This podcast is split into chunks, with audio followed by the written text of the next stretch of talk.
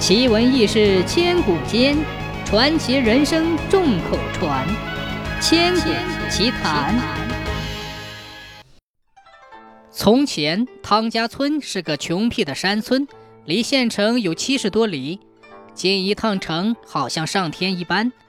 汤家村里的人常年累月的都在深山里度日。村上有个叫汤七的人。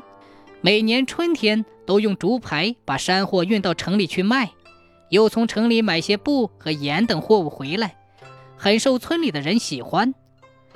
有一年早春，山溪水满，汤七准备进城。他心想，这次带点什么山货进城呢？他忽然想起城里卖那些熏腿的不少，熏得又黑，一点也不好看，就打定主意带些熏腿进城去试试。第二天，汤七带着各家的火腿进了城。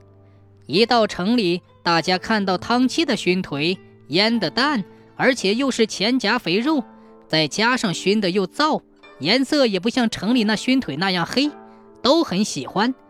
不多时便抢购一空。城里人称它为蛋熏，并要汤七下次多运一些。汤七回村后，把情况和乡亲们一说。个个喜出望外，一面商量专门熏制前夹腿肉卖的行当，一面选汤七等几个小后生专跑城里推销熏前夹腿肉。从那时起，汤家村家家户户养猪熏腿，把熏前夹腿肉叫做蛋熏。汤家村的蛋熏在城里出了名，汤七等几个小后生跑城里的趟数也就多了。有一次，城里有一个山货店，向汤七订了百余只蛋熏。汤七马上收拢各家的蛋熏，装排起运。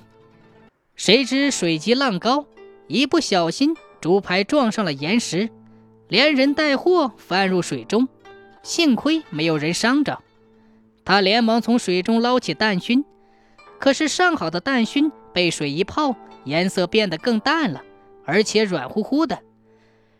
山货店会要吗？汤七急得一时拿不出主意。不过汤七到底是聪明人，他心想：城里人不是喜欢淡颜色的腿吗？干脆趁天晴，把各家熏制的腿洗成一个颜色，把它晒干，说不定更受欢迎。于是他把竹排修好以后，在竹排上搭了个木架，把洗好的腿一只只挂到架子上，然后撑起竹排赶路。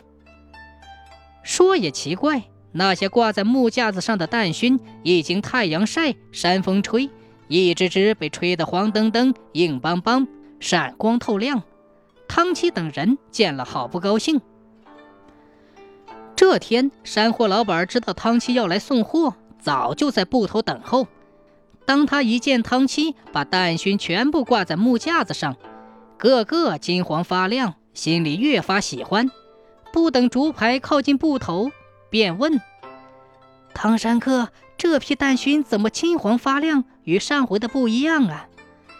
汤七说：“哦，这是日头晒、山风吹的腿呀。”山货店的老板儿有点耳背，加上汤七讲的又快，只听到后边的一点话音，急着又问：“风腿，风腿好啊！”汤七在竹排上听山货老板说：“风腿好啊！”便凑过去说：“风腿是比蛋熏好啊！”不多久，汤七等人便把风腿搬进了山货店。老板在店门口挂起了一块上等风腿的大招牌。一会儿的功夫，这一批风腿就被抢购一空了。从此，风腿比蛋熏更有名气。制作风腿的人越来越多，慢慢的，各地也就传开了。